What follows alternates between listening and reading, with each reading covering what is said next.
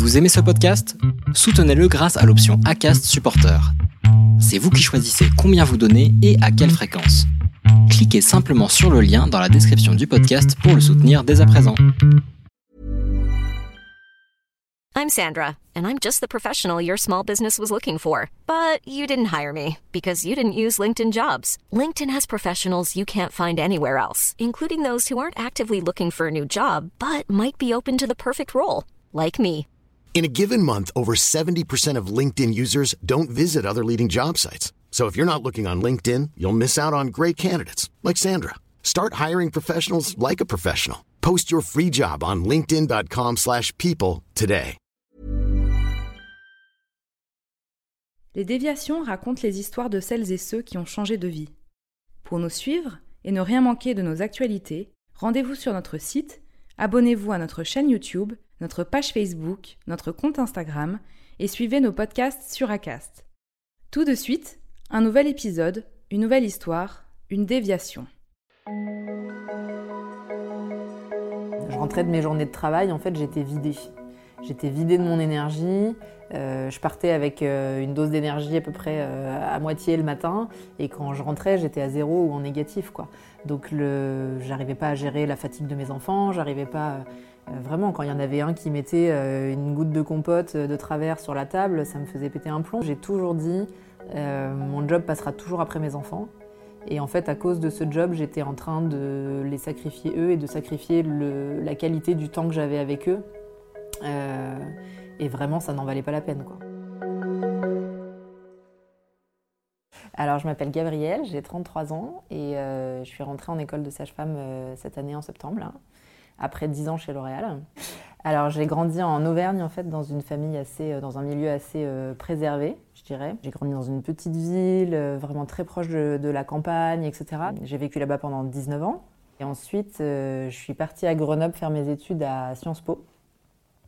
Et j'ai été diplômée donc, bah, en 2009 euh, de Sciences Po Grenoble et de Sciences Po Lille. J'ai fait un double, un double master avec une spécialité donc, en communication. Voilà. Je suis partie de chez mes parents et je suis partie faire ces études parce que j'avais envie de justement de sortir de ce cocon. Et donc mon rêve, c'était de vivre à Paris. C'était de vivre à Paris et de, et de travailler en entreprise. J'avais envie de bien gagner ma vie pour pouvoir euh, faire des voyages, pour pouvoir être libre. Voilà. Donc mon moteur principal, c'était ça à l'époque en fait. Je sentais que pour sortir de moi, pour euh, réussir euh, à aller plus loin et à me dépasser, il allait falloir que je me confronte à un milieu plus difficile. Je suis rentrée chez L'Oréal en CDI, j'avais 23 ans. J'ai rencontré mon conjoint chez L'Oréal et ça a été une très belle rencontre et on a très vite eu donc euh, notre fille qui est arrivée euh, deux ans après. Donc quand j'ai soufflé mes 30 bougies, j'avais mes deux enfants, euh, j'avais donc un, mari, mes premiers objectifs de vie, je les avais remplis. J'avais le niveau de vie suffisant pour être libre, pour faire des beaux voyages, des beaux week-ends. Enfin, j'étais concrètement, j'étais devenue quelqu'un qui faisait partie des, des gens privilégiés, quoi. Et et en fait, malgré tout, au fond de moi, euh, il me manquait un truc euh, énorme qui était le, euh, être vraiment fier de ce que je fais, sentir que surtout ce que je fais est utile. À l'époque, je me levais le matin, je lisais l'actu sur le réchauffement climatique, sur la crise écologique. Je lisais ça. Et puis moi, j'allais travailler chez L'Oréal où je rentrais dans un milieu qui me semblait être une bulle complètement à part en fait. Quand je dézoomais à l'échelle de la société, euh, je me disais mais si demain, euh, si demain il y a une catastrophe naturelle ou si demain il y a une guerre et que, tout ça s'arrête, que voilà, moi je, je sais rien faire d'utile en fait pour les gens. Et ce décalage-là, il est devenu de plus en plus douloureux en fait euh, dans les trois ans qui ont constitué mon, dernier job chez L'Oréal. Et j'ai commencé à avoir un petit peu la pression au moment où mes enfants ont commencé à, à parler, euh, ma fille a commencé à s'intéresser et j'avais la peur qu'elle me demande mais c'est quoi toi ton métier en fait maman? J'étais terrifiée de ça parce qu'en fait je me disais mais pourvu qu'elle me pose cette question le plus tard possible parce que je suis pas à l'aise euh, dans le monde qui s'ouvre là et dans le monde dans lequel elle va, vivre de lui raconter que moi ce que je fais c'est de la communication pour euh, pour une grande marque de shampoing quoi. Et je trouve que quand on n'est pas à l'aise de, répondre à un enfant, c'est que globalement on met le doigt sur quelque chose qui va pas qui va pas du tout quoi. Je me sentais enfermée dans la vie que j'avais voulu et que je m'étais battue pour euh, construire quoi. Donc euh, ça paraît être un problème de riche un petit peu, je pense d'être euh, d'être dans cette crise de sens qu'il y a beaucoup de gens qui traversent, mais c'est pas pour ça qu'il faut pas s'y attaquer. Et donc pendant cinq ans, j'ai cherché comment faire mon métier, c'est-à-dire comment garder tout ce que j'avais euh, fait chez L'Oréal, etc., et tout ce que j'avais appris, comment aller le mettre au service d'une cause qui était plus importante pour moi. Donc euh, j'ai rencontré des gens qui travaillaient vraiment sur cette question euh, du changement climatique et du changement de société, etc. Et à chaque fois que je m'imaginais bah, directrice de communication ou responsable de communication, mais chez Greenpeace, en fait, c'était un peu plus aligné, mais j'avais absolument pas le déclic. Et je me disais à l'époque, je me, souviens très bien, je disais en fait, je suis sûre que je suis bonne pour quelque chose et que c'est pas ce à quoi je suis en train de penser. Et j'aimerais qu'on me montre ce que c'est. Voilà. Euh, à l'époque, donc j'étais, pas totalement euh, bien dans mes pompes et pour remplir ce vide, je faisais effectivement des achats compulsifs euh, et je mangeais beaucoup. Je mangeais beaucoup parce que parce que c'était ma forme de plaisir immédiate, quoi. Et donc j'avais pris beaucoup de poids. Euh, et ça, ce poids, je pense que je m'étais même, j'avais même pas vu à quel point j'avais grossi, mais j'avais vraiment 15 kilos de plus qu'aujourd'hui. Et je pense que c'est ce moment-là où, quand euh, je me suis rendu compte que je commençais à cacher un peu de la bouffe et à manger un peu à la va-vite des choses comme ça pour me faire un petit shot de, plaisir, etc. C'est là que j'ai compris qu'il y avait un vrai symptôme du fait qu'il y avait quelque chose qui allait pas du tout euh, à l'intérieur. Voilà. Et puis la nervosité avec mes enfants le soir. Je leur disais, on est tous fatigués le soir, mais mais en fait, eux aussi, ils étaient fatigués et entre les deux, c'était moi l'adulte. Donc c'était pas normal que ça soit moi qui leur demande de, prendre en compte ma fatigue. Ça aurait complètement dû être l'inverse. Et j'avais pas le, j'avais pas le réservoir pour gérer ça à l'époque. C'était de la faute de personne. Ma vie était pas difficile, mais moi, j'étais pas au bon endroit. Je me suis dit là, il faut que tu t'occupes de cette, de cette reconversion, quoi, de ce que tu as vraiment envie de faire. Et, euh, et à ce moment-là, j'ai l'impression d'avoir exploré tout ce que je peux explorer pour, euh, pour accoucher de moi-même et pour autant, je n'ai toujours pas la solution. Au gré de mes lectures, de choses, je tombe sur un article de blog en fait, euh, d'une blogueuse qui interviewe en fait une, astrologue qui raconte son approche de l'astrologie euh, que je trouve en fait extrêmement moderne. Et cet article m'interpelle vraiment. Je sens qu'il faut que je consulte cet astrologue. Donc ça a l'air complètement zinzin comme ça, mais à l'époque je me dis, en fait, foutu pour foutu, au point où j'en suis, franchement, pourquoi pas l'astrologie, quoi. Et donc, je consulte cette astrologue et je lui explique mon, problème. Et elle me dit assez rapidement, euh, oui, l'écologie, l'environnement, tout ça, c'est des sujets qui vous touchent parce que vous venez de là un petit peu par votre famille, mais c'est pas du tout ça votre, euh, votre mission.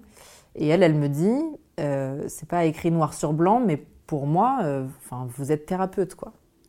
À ce moment-là, en fait, je rigole parce que, parce que je me dis, mais c'est une évidence, elle a complètement raison et comment, comment je peux être activement dans une recherche de, de moi-même depuis 5 ans sans avoir, euh, avoir moi-même compris ça. Quoi.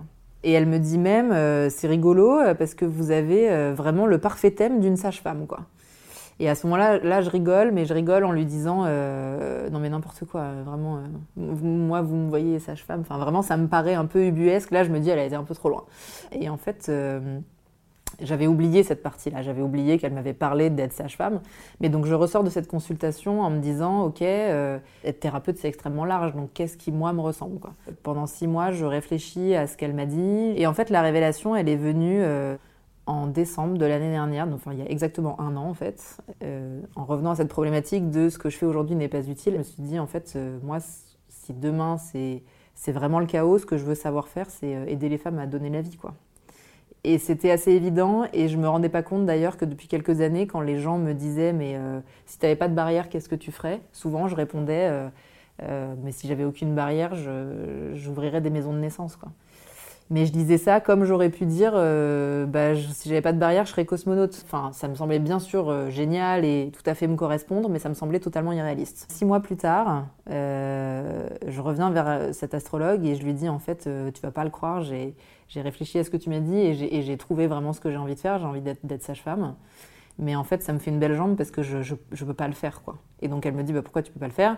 Et je lui dis bah, Tu te rends pas compte, je peux pas reprendre 4 ans d'études, je peux pas ne pas avoir de salaire, je peux pas financer une école, je peux pas.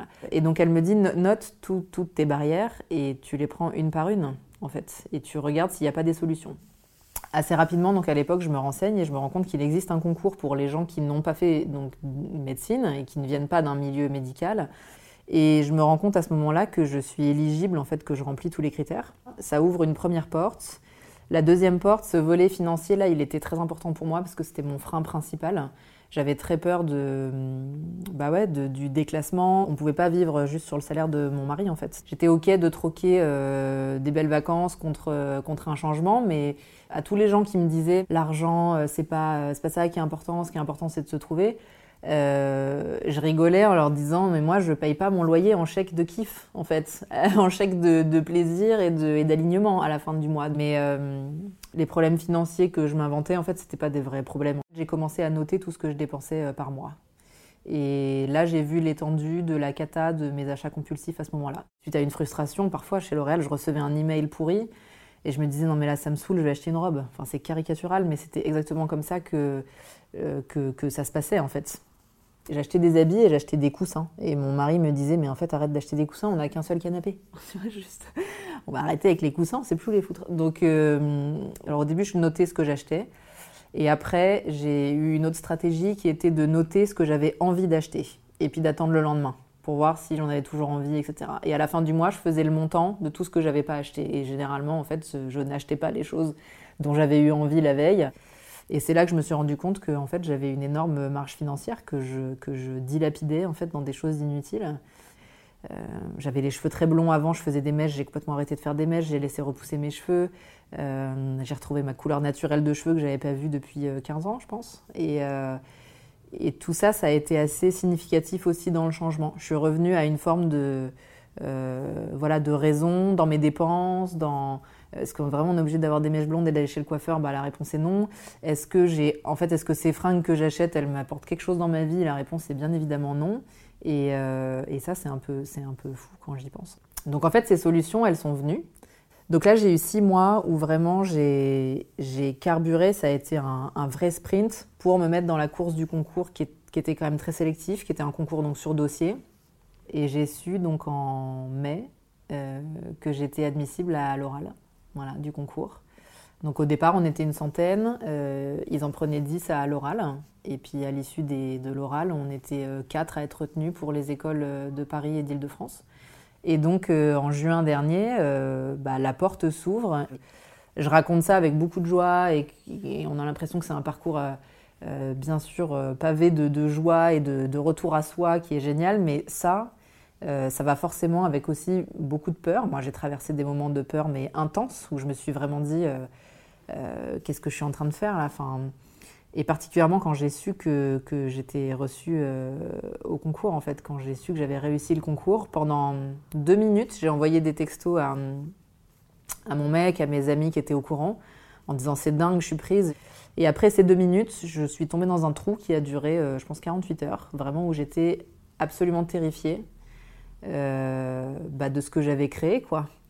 Alors là, je suis en deuxième année d'école de sage-femme, donc c'est pour moi c'est la première année d'études.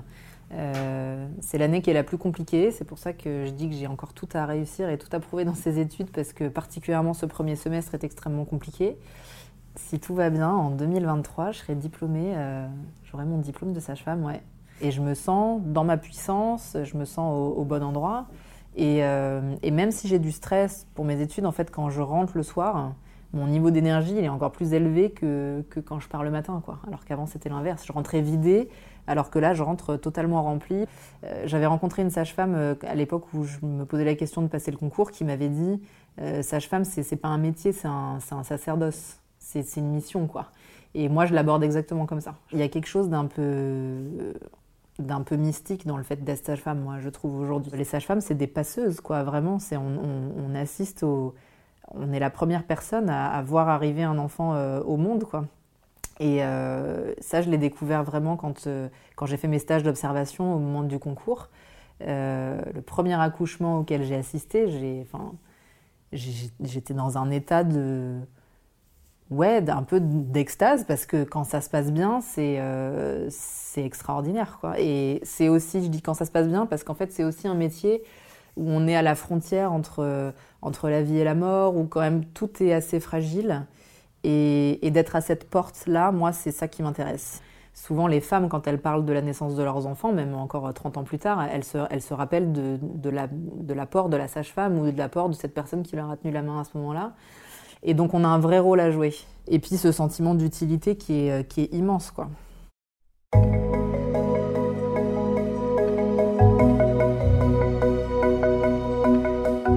C'était un entretien mené par Laurence Velli et réalisé par Sidney Clazen. Commentez, écrivez-nous, partagez, taguez vos amis, réagissez avec beaucoup de cœur, de pouces levés et d'étoiles quand on vous le propose. Les Déviations est un média à retrouver sur lesdéviations.fr, Facebook, Instagram, YouTube, iTunes et plein d'autres. Les Déviations n'ont qu'une vocation, raconter des histoires de gens qui ont changé de vie. À très vite pour un prochain épisode.